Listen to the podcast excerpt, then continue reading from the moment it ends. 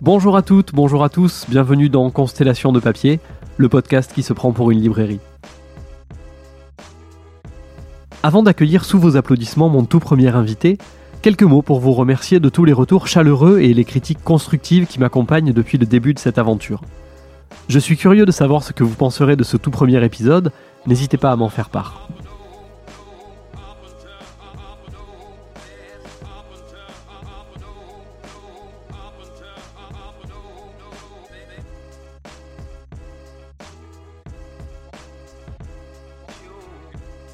Mon invité du jour est l'archétype même du genre de profil que je souhaite que nous découvrions ensemble.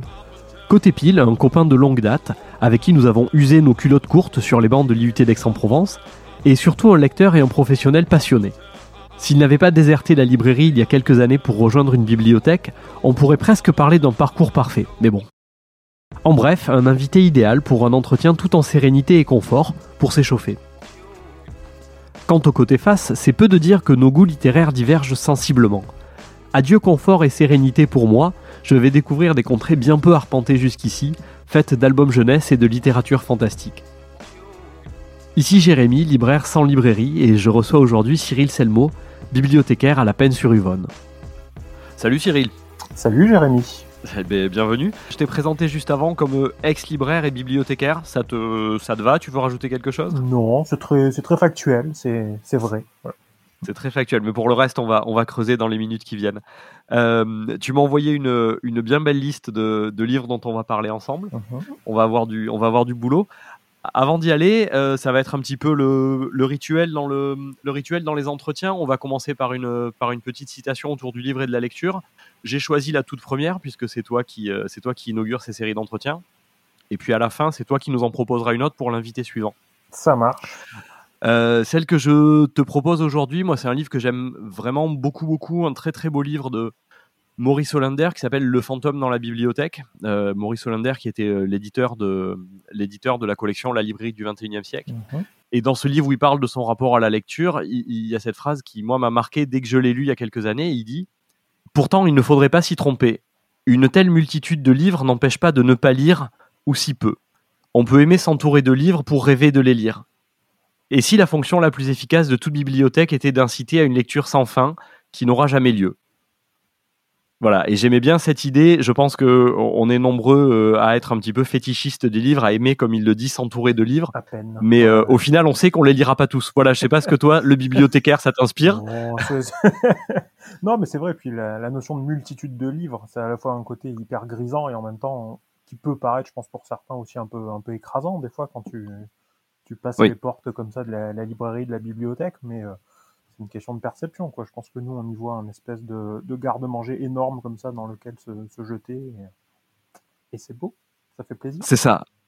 Mais quelque part, je, je c'est ce qu'on va essayer de faire ensemble, hein, si ça te dit, c'est que justement, euh, quand, on, quand, on, quand on arrive à tirer un fil, euh, tout ça a l'air euh, toujours grisant, évidemment, mais peut-être un petit peu moins intimidant parce que on arrive à voir des, éventuellement des rebonds d'un livre à l'autre qui nous font, qui nous font aller, aller passer d'une lecture à l'autre. C'est ça qu'on va essayer d'explorer. On ouvre les premiers cartons ensemble, on est parti? Allez, avec plaisir.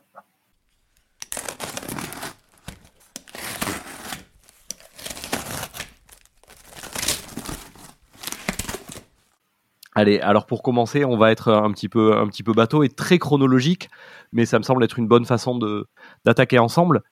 Euh, est-ce que tu peux nous dire quel est ton premier souvenir de lecture, euh, de lecture autonome, c'est-à-dire quand par toi-même tu, euh, tu, as pris un livre et tu t'es mis à le lire pour toi, donc pas des lectures d'école ou autre, vraiment la première fois où une quatrième de couverture, une histoire, une illustration t'a attiré et tu t'es dit tiens, celui-là c'est pour moi, j'y vais quoi. Ouais, bah, y le, livre déclencheur, je pense qu'on l'a tous un peu. J'ai des souvenirs tout petits de, de livres qu'on te met dans les mains, de livres pour enfants, de choses comme ça mais euh, le premier vrai euh, le premier vrai hameçon comme ça qui m'a qui m'a attrapé euh, moi c'est le Seigneur des Anneaux. Je devais avoir je sais pas 10 ou 11 ans. Pour la petite histoire c'est mon père en fait qui l'avait. Alors mon père qui n'est absolument pas lecteur hein, c'est à peu près le seul livre que, que je lui ai vu dans, dans les mains. Et je sais pas pourquoi quand tu enfin, plus jeune comme ça il, il essayait de le lire un peu comme ça. Le soir il avait une vieille édition toute première édition chez François Loisir dans les années fin 70, tu vois, un peu, un peu grimoire, avec la, jaquette un peu déchirée, tu vois, le, le Ouais, lui qui avait un peu vécu. Quoi. Ouais, ouais, ouais.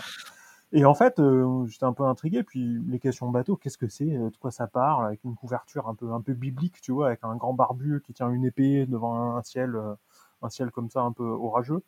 Euh, et puis il m'explique en deux mots euh, de, de, quoi ça parle, quoi. Et puis euh, ah, eh, ça a l'air chouette quand même. Et puis c'est vraiment le premier truc où je me suis dit allez ça j'ai envie de j'ai envie de le lire. J'ai envie d'y aller. Euh, j'étais peut-être un peu jeune pour le pour la, pour la chose, dirons-nous. Euh, mais euh, mais ouais, c'était un peu la motivation. Et puis et puis je suis venu assez vite parce qu'en plus ça concorde à peu près à l'époque avec la sortie de enfin l'annonce du moins des films du Seigneur des Anneaux.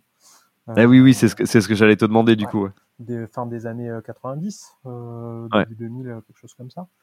Et, euh, et en même temps, c'était un peu la carotte qui m'avait tendu, parce que moi, comme euh, tout petit gosse à l'époque, je vois la bande-annonce, je me dis, ah, c'est génial, j'ai trop envie d'aller le voir au cinéma.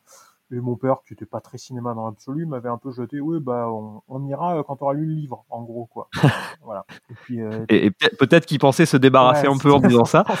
ça. ça. sentait le, jeu, le galet jeté dans le lac, tu sais, un peu, allez, on verra plus tard. Hein, ouais, ouais. Et puis, euh, challenge accepted, et en fait, je pense qu'il s'y attendait peut-être pas aussi, voilà, aussi vite, quoi, parce que j'ai avalé ça, et puis, et puis c'était parti, quoi. À partir de là, je l'ai lu, je l'ai relu, je l'ai re-relu, j'en ai lu d'autres, enfin, et c'était parti. Ouais, et ça, là, ça, ça, ça, a enclenché, euh, ça a enclenché quelque chose. T'as lu, t'as enchaîné après avec d'autres, euh, d'autres, euh, les autres livres du cycle de Tolkien? Après, peut-être qu'ils étaient pas tous disponibles comme ils sont maintenant. Je sais pas, j'ai l'impression qu'on en a ressorti beaucoup, mais là, tu connais ça mieux que moi. Mais tous, mais en même temps, avec la sortie du, bah, du Seigneur des Anneaux du, du film, bah, il y a eu toute une vague de réédition en fait de l'œuvre de Tolkien. Alors après, logiquement, t'enchaînes sur le, le Hobbit. après, t'en me suis empayé des trucs absolument le Silmarion, tu vois, quand t'as 12 ans, euh, bon, voilà, je... bon, je l'ai lu, voilà. Je...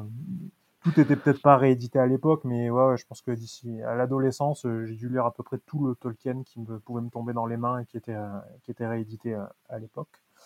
et, puis, puis, voilà, après forcément, quand on a marre de relire la même chose, ben, tu, tu lis d'autres d'autres trucs, hein, mais Ouais, et du coup, ça t'a, ouvert les portes vers, euh, j'imagine, du coup, euh, d'autres, d'autres littératures fantastiques. Euh, comment, comment t'es passé après Donc, évidemment, la Tolkien, hein, c'est un monde en soi, mais après, comment, comment t'es allé vers d'autres livres? Comment ça s'est passé cette transition?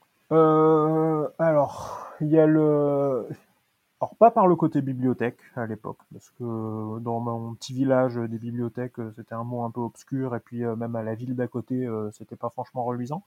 Euh, l'accès aux livres, ça passait beaucoup par, euh, bah, il y avait une librairie et surtout ma mère et ma grand-mère, elles étaient, elles avaient un abonnement France Loisirs à l'époque.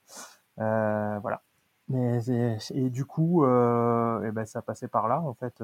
Va chez France Loisirs avec elle, prends-toi devant une étagère et regarde. Oh bon ça ça a l'air bien. Qu'est-ce que c'est Quelle est Encore une fois cette belle couverture avec des, des gens un peu, un intrigants. et puis et puis l'offre en plus éditoriale sur le fantastique à l'époque était pas non plus des plus reluisantes, tu vois. Il y avait plein d'acteurs euh, qu'on a de nos jours et qui, qui soit commençaient à peine, soit n'existaient pas du tout. Donc, euh, donc c'est passé un petit peu par là.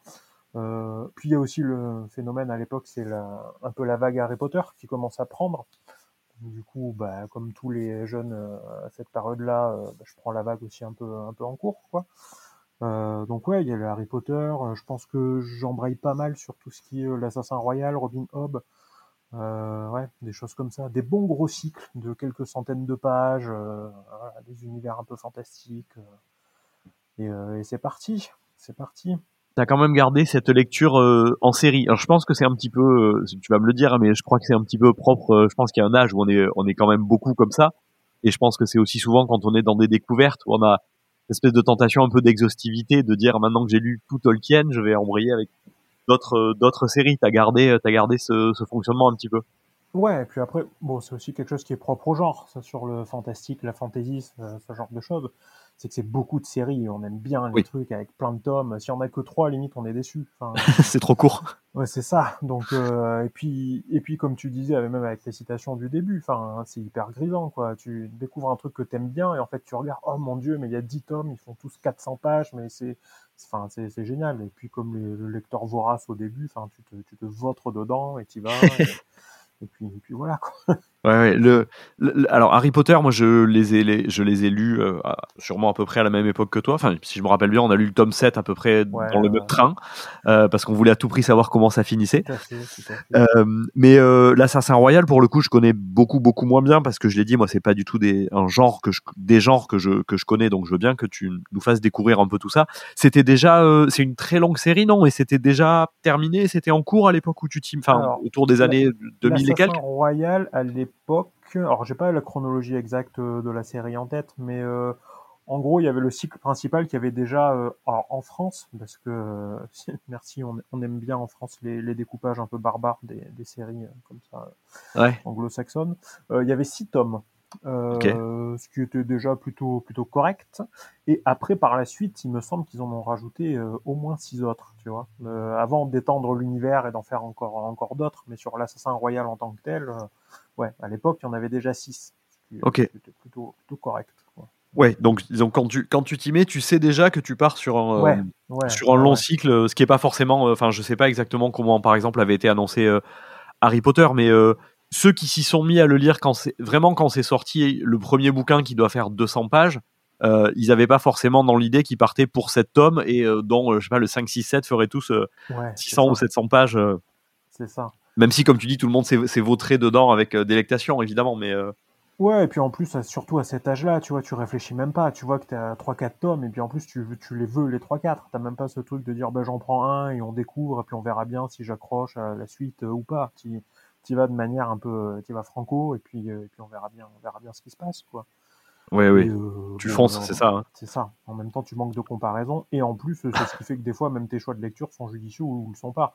Honnêtement, euh, la transition euh, Seigneur des Anneaux, Harry Potter, Assassin Royal, euh, tu vois, si je, enfin, si je dois conseiller à des jeunes lecteurs aujourd'hui, euh, enfin, ne faites pas exactement comme ça. Il, y a, il y des mondes entre chaque. Enfin, c'est pas Ouais. du tout les mêmes, euh, les mêmes thématiques, les mêmes aspirations, les mêmes difficultés de lecture. Enfin, voilà, c'est pas parce que tu mets un, un peu de poudre magique au-dessus comme ça que tu as l'impression que c'est la même chose. Alors que bon, voilà.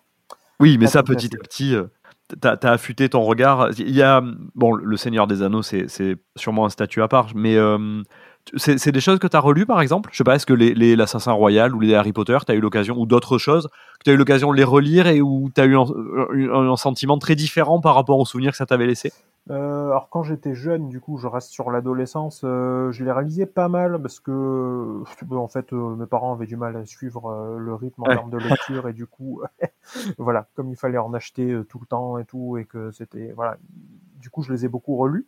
Euh, et puis je crois que un- à cet âge-là, on aime bien, tu vois, quand il y a un, un truc que Oui. t'aimes et tu l'as lu et puis tu vas le relire et puis tu vas le re-relire. Enfin, c'est euh, chouette. l'obsession. tout à fait. Euh, après, est-ce que je les ai relus depuis? Alors, pas depuis longtemps, non, honnêtement. Euh, euh, Harry Potter, j'ai pas même, même, pas, même pas tant relu que ça. Euh, du Tolkien, j'avais relu les nouvelles traductions qui avaient été faites euh, là il y, a, il y a quelques années. Ouais, chez Et il y Bourgois. a une époque où, euh, tu vois, par exemple, le Hobbit, c'est un peu mon livre de Noël. Euh, en gros, je le relisais un peu tous les ans ou une année sur deux à la même période à Noël. Ok. Euh, donc ouais, je, je j'ai plutôt bien ça en tête, on va dire. Donc euh, ouais, ouais. Puis après, euh, t'en découvres tellement d'autres que t'as moins l'occasion d'y revenir et de relire. Maintenant, c'est un Oui, truc oui. qui paraît complètement exotique. Quoi. Le fait de relire un, un livre comme ça, de prendre le temps de le faire, c'est un peu fou. Mais Oui, éventuellement, c'est un rêve. C'est comme tu dis, comme le temps où tu arrivé à le faire une fois à Noël, de dire euh, on aimerait bien faire ça. C'est, euh, ouais, mais ça n'existe plus vraiment. ouais. tu vois, par exemple, me- te- le jour où on parlait de l'Assassin Royal, me dire ah bah tiens, je vais prendre le temps de le relire euh, avec une lecture, euh, tu vois, de, de pro, enfin, de lecteur plus aguerri, un peu Oui. professionnel et tout de maintenant. Enfin, franchement, c'est quelque chose que j'aimerais bien. Mais bon, est-ce que j'ai voilà, vraiment le temps de me jeter dans le cycle complet dès maintenant? Je... C'est pas, pas gagné, mais euh, Ouais. Il faudrait un bon confinement et puis voilà. Quoi. Ouais, et encore, il, y a, tellement d'autres choses à lire. oui, oui, ça c'est ça aussi. Et est-ce que tu petit à petit, comment est-ce que tu est-ce que tu as développé petit à petit ou comment est-ce que c'est développé une espèce de de de, de, logique dans le parcours et éventuellement de regard sur des approches éditoriales? Moi, je, encore une fois, là, je fais vraiment le, naïf parce que j'y connais rien, mais j'ai l'impression qu'il y a eu une vraie vague de nouvelles maisons d'édition ou de maisons d'édition qui ont pas mal été mises en avant dans les genres du fantastique. encore une fois, au milieu, milieu des années 2000, quelque chose comme ça. Comment est-ce que petit à petit, ou pas, hein, est-ce qu'il y a un, un regard qui s'affine ou est-ce que tu as beaucoup toujours continué à procéder par euh, essais, tentatives un peu aléatoires euh Non, il y a le côté euh, édition et collection qui est vachement prégnant et qui commence à ce moment-là. des fois plus que même le, le fait de suivre un auteur en particulier. Il y a le côté où tu identifies une édition, une collection et tu vas un peu, un peu les yeux fermés.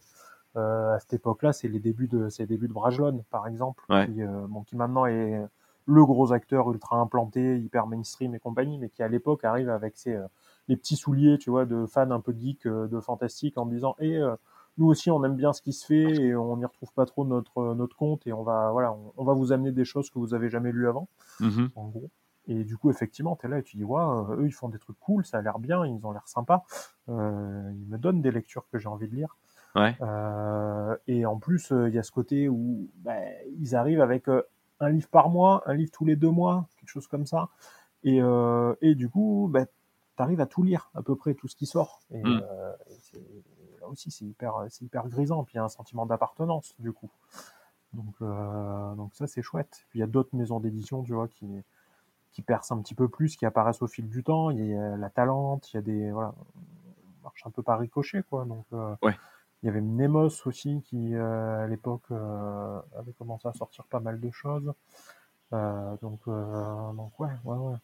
Et à ce, à ce moment-là, tu, c'est quoi ton, comment dire, par où ça passe l'info, l'info pour toi à ce moment-là? C'est, avec d'autres gens qui sont lecteurs, c'est un peu sur Internet, c'est, je sais pas, des magazines spécialisés, c'est Comment euh, cette période un peu folle où alors des gros lecteurs à côté de moi, euh, il y en a pas euh, en gros.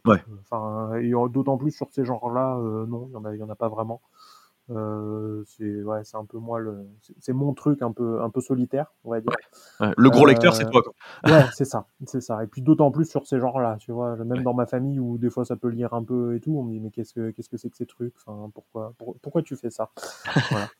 Euh, et en plus cette période un peu obscure où euh, on n'a pas encore trop d'ordinateurs à la maison et du coup pas trop internet et euh, comment tu fais quoi voilà ça ça vient avec le temps les premières connexions internet et du coup tu vas sur des, des forums genre les forums de maisons d'édition les choses comme ça tu te tiens au courant des parutions uh-huh. mais ouais je crois que c'est aussi pas mal en en allant en librairie en récupérant des catalogues un peu un peu foufou. C'est de la recherche bibliographique à l'époque, tu vois, pour avoir pour avoir les infos et, pour suivre tout ça.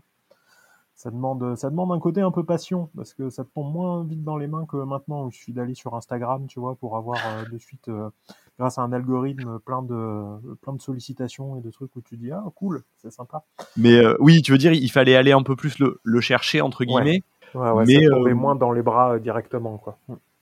Ouais, mais ça fait partie du processus. T'es content d'aller gratter un peu la terre, tu vois, pour euh, choper des infos et trouver des petites pépites euh, comme ça. Bien sûr. Euh, et, puis ça alimente, ça alimente un peu l'avidité aussi, je trouve. Puis il y a une, forme de, une forme d'innocence. Là, je, vais dans mes propres souvenirs, mais une forme d'innocence quand tu découvres, je sais pas, tu vas dans une librairie qui fait son petit, son petit livret des, des, BD de l'année ou de je sais pas quoi. Il y a, y a une mmh. forme de de, joie à découvrir ça et l'impression qu'il y a des, mondes qui s'ouvrent euh, perpétuellement. Petit à petit, c'est vrai que ça nous surprend de moins en moins et professionnellement, euh, cette fraîcheur-là, elle y est peut-être plus tout à fait. Mais en tant que lecteur, moi j'ai vraiment ce souvenir-là ouais, de découvrir des, catalogues et à chaque fois c'est une nouvelle porte. Alors on va pas forcément au bout à chaque fois, mais on voit qu'il y a quelque chose qui existe. Quoi. Ouais, et puis la surprise, enfin, c'est chouette la surprise. Quoi. Enfin, effectivement, plus tu es au courant et plus tu es dedans et moins tu es surpris. Donc euh, c'est une émotion qu'on perd, euh, qu'on perd un petit peu, quoi. Et ça fait du bien.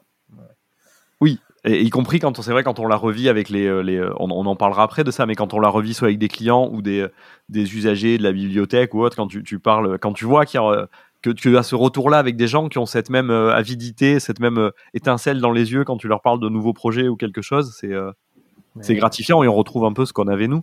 Tu, les, les, le reste des lectures, je sais pas, je pense à ça comme ça, les, avant de passer à, à, la formation ensuite, les lectures plus, plus scolaires, plus classiques, ça te parle un peu, ça te passe ah, complètement à côté. C'est à l'époque. non la lecture imposée, c'est un truc qui me dessus, ça n'a pas pris. Enfin voilà, les classiques, les choses comme ça. Alors, tout dépend lesquels, parce qu'il y a des trucs. Euh, tu vois, le début du collège, quand tu vas parler de la mythologie, du mythe arthurien, des choses comme ça, forcément, tu, fais des ponts et, tu trouves ça sympa. Euh, après, euh, quand tu commences à rentrer sur les classiques de la littérature française un peu imposés, à l'époque, ça passe pas avec moi. Enfin, voilà, je, les lis à moitié en survolant, je comprends pas, ça me barbe pourquoi je m'impose ça alors que j'ai plein de lectures à côté que j'ai envie de lire et qui me parlent beaucoup plus Oui. Euh, du coup, il y a plein de choses que j'ai redécouvert, mais dix ans plus tard, en me disant ah mais en fait, en fait c'était bien, mais c'est juste que je suis peut-être passé à côté. ouais, et en même temps, tu les découvres avec un autre regard, avec une autre vision, avec une autre maturité aussi, et, tant mieux. Mais euh, mais ouais, ouais, ouais. Euh, moi, j'ai pas de souvenirs comme ça à l'époque collège, même lycée, de grands classiques qui m'aient qui a eu un impact, tu vois, un peu, euh, un peu fondateur, euh, quelque chose qui germe derrière. Quoi. Oui. Euh, mes lectures sont venues à chaque fois sur un côté lecture plaisir et jamais sur un côté prescription, enfin sur les, émotions que ça m'a procuré. ouais ouais et tu et du coup tu cultivais tu cultivais vraiment pendant toute ces toute cette on va dire toute l'adolescence quelque chose comme ça tu cultivais tu continuais ton ton propre sillon dans tes dans, dans les choses qui te plaisaient euh, et, sans que ça ait trop d'impact. C'est-à-dire qu'on pourrait dire, des fois, c'est aussi des choses qu'on entend, hein, genre d'avoir été un peu euh, ou dégoûté de la lecture ou, euh, ou machin. Toi, tu as vraiment réussi à bien dissocier les livres desquels tu tirais du plaisir, avec lesquels tu t'amusais, qui te satisfaisaient, on va dire, et le reste, bon, je fais ce qu'il y a à faire, mais. Ouais, parce qu'en fait, j'ai commencé avant, finalement, la lecture imposée. Enfin, j'ai pas eu de cette espèce de trou d'air. Enfin. j'ai toujours eu ce fil rouge avec j'avais des trucs à lire, des trucs qui me plaisaient, où j'avais envie de rentrer le soir pour me jeter dedans, tu vois. Ouais. Et, euh, et de temps en temps, il bah, fallait faire une pause pour lire un truc imposé. Et ça me plaisait pas trop, mais c'est pas grave parce que je réenchaînais derrière avec autre chose. Quoi. Oui, oui, mais, mais tu, euh, c'était dissocié dans ta tête. Les deux formes de lecture, euh, c'était, c'était absolument. Ouais, ouais, bien sûr. C'était déjà bien mordu, donc ça m'a jamais parasité cette espèce de, de, goût de la lecture. au contraire. Ouais. Au contraire. Et du coup, euh, et du coup ensuite, euh, pour faire une petite, euh, un début de transition avec avec tes lectures professionnelles et ta, ta carrière, on va dire. du coup, tu te décides, tu te décides à rentrer dans une formation pour être. donc nous, on a fait, on était ensemble, donc je peux le en parler facilement. On a fait une formation qui était euh, sur l'ensemble des métiers du livre, c'est-à-dire édition, librairie, bibliothèque. C'est quoi ton, euh, ton, ton, rapport à ce moment-là à la lecture et, comment tu l'articules avec peut-être un futur métier? C'est quoi ton, ton idée de tout ça? Franchement, euh, j'arrive sur l'année du bac en terminale. je sais pas quoi faire. Grand, mmh. enfin, voilà, je sais pas où je vais dans ma vie. Euh, je vois euh, en cette espèce de DUT euh, pas si loin de chez moi qui dit Eh, ça a l'air bien, vous aimez la lecture, venez, on va travailler dans le livre. et du coup, je me dis bah, Je vais y aller. Et comme un grand naïf, je ne postule que là, en plus. ah ouais Ouais, ouais, ouais. Moi, je, je sais pas pourquoi et comment ils m'ont pris, hein, honnêtement, avec le recul. Voilà. Euh, et puis j'y vais, et hyper naïf, et, euh, et puis, puis voilà. J'avais même pas, tu vois, cette espèce de truc de me dire euh, je veux être libraire ou je veux être éditeur. À l'époque, mhm. éditeur, j'avais une espèce de fascination, comme tous les, les jeunes qui sont un peu fascinés de lecture. Tu dis waouh, c'est ceux qui font les livres. Tu vois, ouais. genre, euh, le libraire, il rentre même pas trop en compte, quoi. Il, il a de la chance, il a plein de livres sous la main, mais enfin, voilà.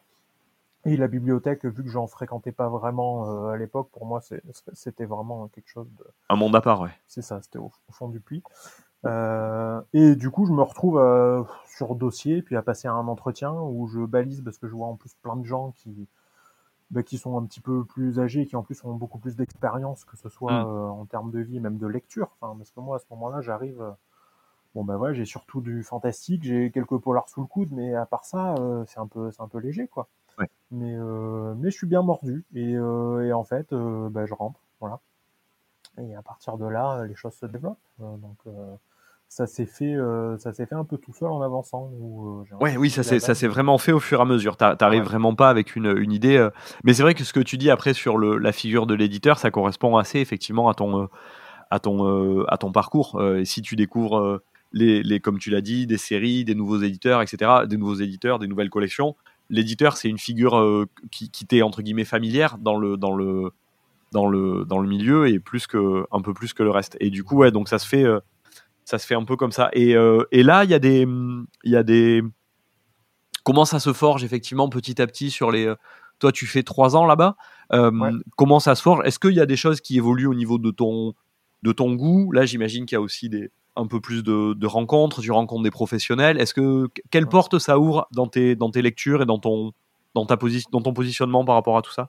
Alors, ça évolue un peu naturellement, parce que même en termes de lecture euh, perso, tu vois, enfin, c'est obligé. À un moment donné, tes lectures euh, s'élargissent, parce que tes, tes, goûts évoluent, et puis une lecture rebondit sur une autre, sur un autre genre, sur un autre type d'auteur, enfin, un autre type de littérature. Et, et c'est vrai qu'à l'époque, je lis de moins en moins les mêmes choses, et je m'élargis sur plein de, sur plein d'autres genres, tu vois, enfin, du, du, polar, du noir, de la littérature américaine, de, voilà. Et, je, et naturellement, c'est pas forcément lié au, au, cursus en plus et à la, à la formation. Euh, et en plus, c'est lié avec le. Ben, on, on, fait des stages, on va sur des salons, on rencontre effectivement des, des professionnels, et je découvre plein de choses. Euh, je découvre plein de choses dans mes lectures et dans et tout simplement dans ce que ça me procure. Et, euh, et, je me retrouve dans des situations et je me dis est-ce que là ça m'intéresse, est-ce que je m'y projette ou est-ce que je m'y projette pas du tout? Uh-huh. et, euh, et, la librairie est venue hyper naturellement en fait euh, là-dedans. Euh, mon Dieu, enfin voilà. Qu'est-ce que c'est que le principe de la librairie? C'est on lit des livres et on en parle aux gens pour essayer de leur conseiller. Et puis, euh, il y a plein d'autres aspects du métier, hein, mais euh, le, premier aspect comme ça, tu vois. Mm-hmm. Euh, moi, je lis des trucs qui me plaisent beaucoup et j'aimerais bien en parler à d'autres gens. Et s'ils peuvent, bah, peut-être achetez-le, vous verrez, ça, vous serez pas déçus, quoi. Et puis, et puis tu pars de là, quoi. Enfin, et on t'avait pas parlé du mal au dos à l'époque. Personne t'avait prévenu pour ça. Non, non, non. Tu, on nous avait parlé des salaires, on nous avait parlé de voilà, mais le, mal de dos, euh, bon, ça vient. Ouais, ouais, ça se fait. Euh, ça, ça, ça, se fait, ça se fait comme ça. Et du coup, euh, stage, stage, en, stage en librairie, et puis et là, tu rencontres des, je, tu rencontres des, tu rencontres des gens, tu rencontres des lecteurs, j'imagine d'autres professionnels peut-être qui te parlent de leur de leur lecture ou des, euh, des maisons d'édition. Je sais plus au salon du. On a fait des salons du livre aussi où on avait bossé avec des éditeurs. Je sais plus trop avec qui tu avais euh, atterri, échoué, choisi de travailler. le salon du livre de Paris notamment. Alors moi j'étais euh, j'étais sur un. Je travaillais avec, les, avec Folie d'encre à l'époque. Et du coup, j'avais plusieurs stands d'éditeurs. Du coup, je papillonnais pas mal d'un à l'autre. Euh, et à l'époque, euh, beaucoup d'éditeurs euh, de stands d'édition jeunesse, ce qui, dans la répartition, m'avait un peu gavé parce que moi, j'aimais pas du tout la jeunesse, ça m'intéressait pas et je voulais surtout pas en faire. Euh, avéré assez, euh, assez ironique pour la suite. Voilà. On, y vient. Euh, voilà, voilà. Que tout ce qui, ouais, tout, tout ce qu'on dit toujours comme ça. Moi, je ne ferai jamais de jeunesse. Moi, je ne travaillerai jamais en bibliothèque. moi, vivant jamais, bah, voilà, karma. En fait, si. Et c'est parti. Mais ouais, ouais, ouais. Et effectivement, c'est euh, là tu commences à rencontrer des pros, alors d'autres libraires, mais aussi bah, des, des, attachés de presse, pardon, des éditeurs, des auteurs. Mon Dieu, quelle race un peu étrange que tu découvres comme ça, de, voilà, de les approcher en vrai. Euh, donc euh, ouais, il y a un côté ancrage. Et puis et puis que ce soit sur un salon, tu vois, as ton stand, où t'es là, t'as plein de livres sous la main et c'est toi qui gères. Puis pareil en stage, tu vois, ton rayon. Enfin, c'est quelque chose d'un peu d'un peu fou. Enfin, ouais c'est toi le, c'est toi le, finalement le, le, vieux sage au fond de ton rayon, tu vois, qui, qui distille tes conseils et ta gestion du truc. Et, ouais. et ouais, ça, ça m'a, je sais pas, je me suis assez rapidement projeté. Oui, ça t'a plu. Avec ce, ce, c'est vrai qu'il y a éventuellement ce, cette, cet aspect un peu une forme de dissociation, c'est-à-dire que toi, derrière ton stand, surtout quand tu viens de commencer, etc., tu sais qu'en fait, tu connais pas grand-chose. Si tu es sincère, tu as un peu bossé le catalogue euh, ou pas, mais euh, et tu es face à des gens qui, euh, qui, eux, te croient.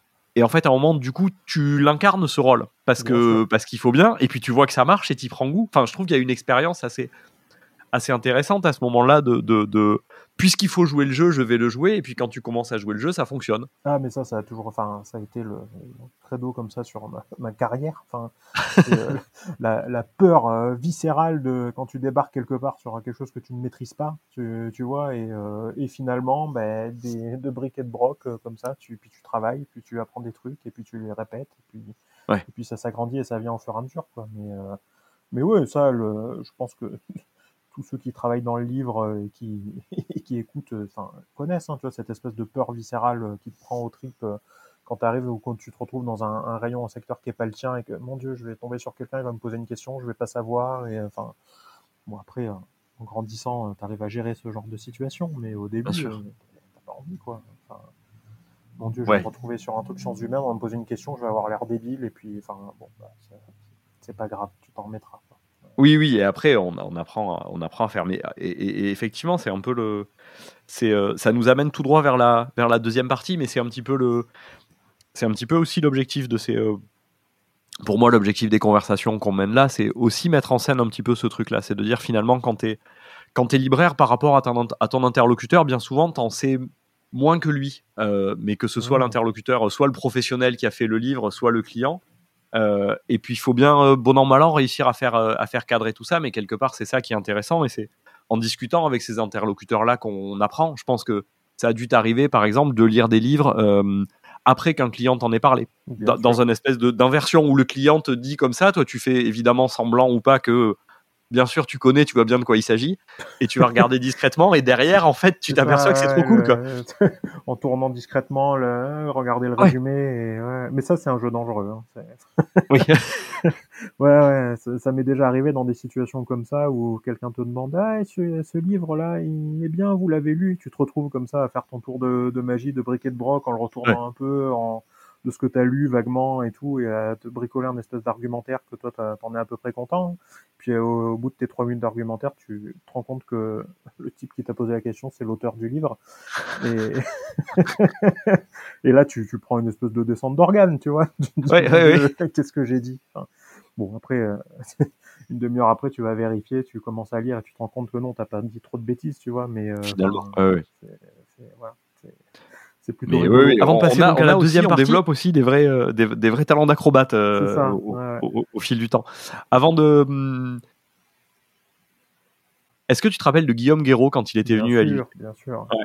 Ça, moi, ça avait été, euh, ça avait été vraiment une, au-delà du personnage un peu, un peu folklorique quand même, un peu mise en scène, ça avait été une sacrée rencontre quand même, moi, ce type, dans mon souvenir. c'est une découverte parce que, enfin, toi comme moi, je pense à l'époque quand on nous parle de littérature jeunesse, tu vois, tu, enfin, on a une idée toute prête, un peu préconçue, et, et tu vas arriver ce type, euh, enfin, mal réveillé, euh, parasé, avec un suite à capuche, euh, enfin, et tu regardes un peu ce qu'il fait, et tu dis, mais en fait, c'est punk un peu, tu vois, enfin, ouais, c'est ça.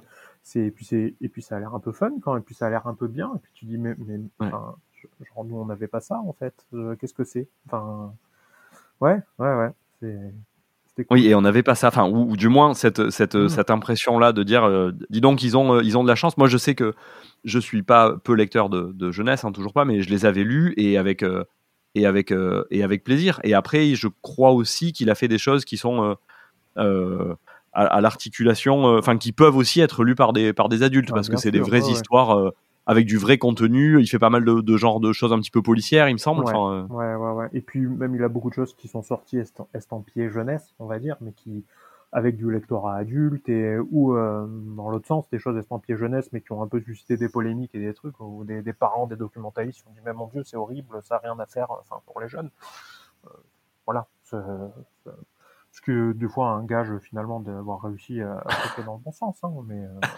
euh, c'est plutôt un gage de qualité. C'est ça. ça dépend comment on le voit, mais je vois comme ça. Bon, du coup, merci beaucoup pour cette, euh, cette première partie. Il y a pas mal de livres dont, dont on aurait peut-être pu parler, mais qu'on n'a pas abordé, mais peut-être qu'on y, on y reviendra plus tard. Euh, on se retrouve donc euh, la semaine prochaine pour que tu nous expliques comment tu t'es retrouvé finalement libraire jeunesse après avoir dit que tu ne ferais pas ça. Tu nous expliqueras si le fait d'avoir rencontré Guillaume Guéraud, euh, ça t'a servi. Et puis tu m'expliqueras comment on fait pour conseiller des livres pour les enfants. À très bientôt. à bientôt. C'était le premier épisode de Constellation de papier avec Cyril Selmo. Un épisode enregistré et mixé à Marseille et à distance, ça s'entend un petit peu, tout comme la grippe, entre le 31 janvier et le 6 février 2023, soit 123 ans après la naissance de Jacques Prévert, qui écrivait dans Parole en 1945. Dis donc, camarade Soleil, tu ne trouves pas que c'est plutôt con de donner une journée pareille à un patron? Vous pouvez retrouver les livres dont on a parlé, ainsi que ceux dont nous aurions dû parler sur la page de l'émission. Et bien sûr, d'ici à lundi où nous retrouverons Cyril pour la deuxième partie de l'entretien, on se retrouve sur les réseaux sociaux. À bientôt